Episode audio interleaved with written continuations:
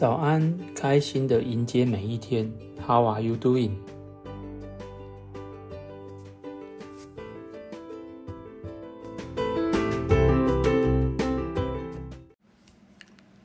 离癌前的我，因为工作上我所管理的工厂是一天三班制，所以总是有大大小小的问题。大问题可能是公司目前发展的产业。是否需要调整产线上所生产的产品，又或者是刻字化的人才蓝图培育方向，是否适合现在的日世代同仁呢？小问题有时候是产线上因为一颗跟米粒大小相同的螺丝不小心掉在地板上找不到了，导致机台无法运作，同时因为忘记关自来水。导致冷却机台所用的冷却水满出来了，地板全部都是水，所以常常要在工厂里来回走动、逛来逛去，是我的日常。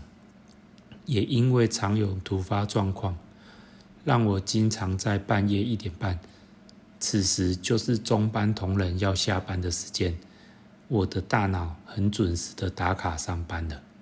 让我从睡眠中突然清醒，开始计划着大夜班要进行的生产排程，心里想着今日是否有需要再调整产线的工作内容，又或者是哪个急单需优先处理呢？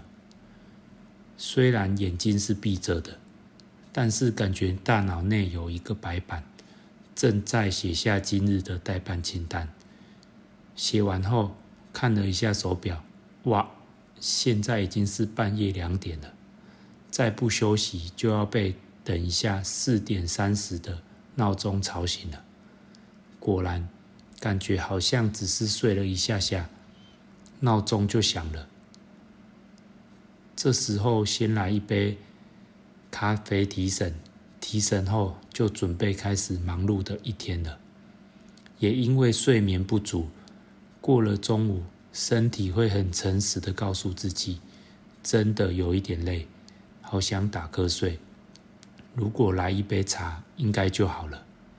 这杯茶又让我提起精神，在小事及大事间穿梭，度过忙碌的下午。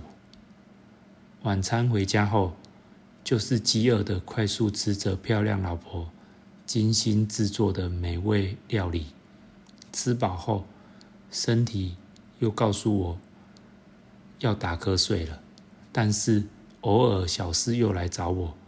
当准备就寝时，已经是十点多了。也因为长期忽略经常想打瞌睡的讯号，让我常常处于休息不足的情况，身体的发炎状况都没有改变。时间久了也就习惯了，但是。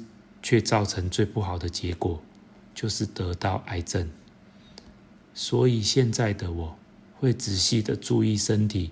如果告诉我有想睡的感觉，我会延长我的睡眠时间，调整作息到让自己的睡眠是充足的。以前的我可能只有四到六个小时的睡眠时间，但是现在的我有七到九个小时的睡眠时间。现在几乎没有想打瞌睡的感觉了。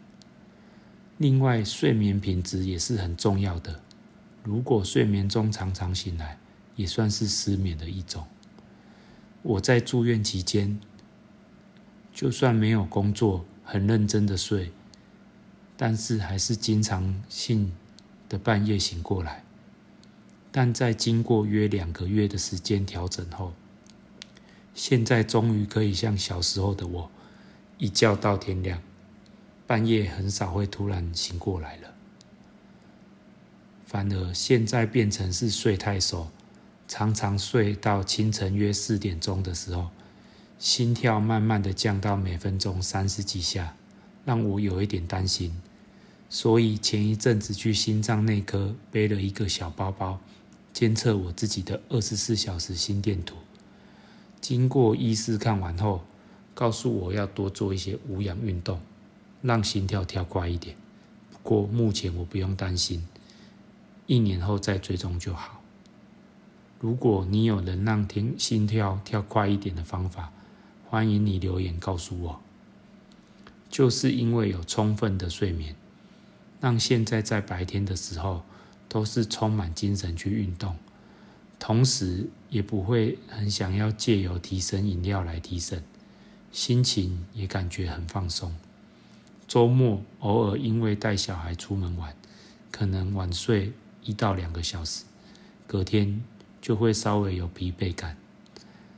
等到平常日小孩上学后，回归规律生活时，经过几天的充足睡眠，身体又会回到很放松的情况了。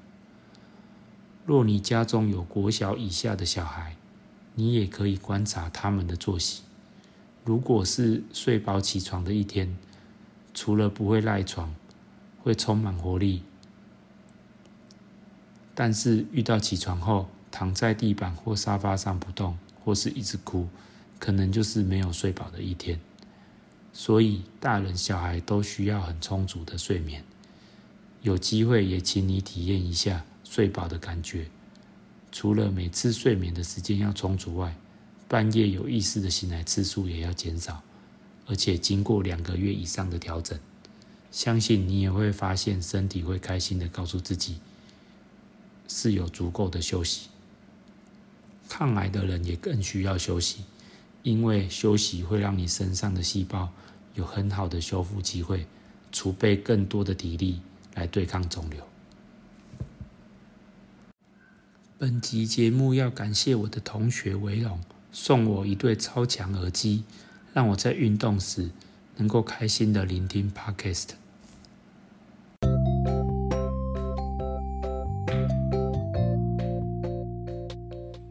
谢谢你的聆听，我们一起加油吧。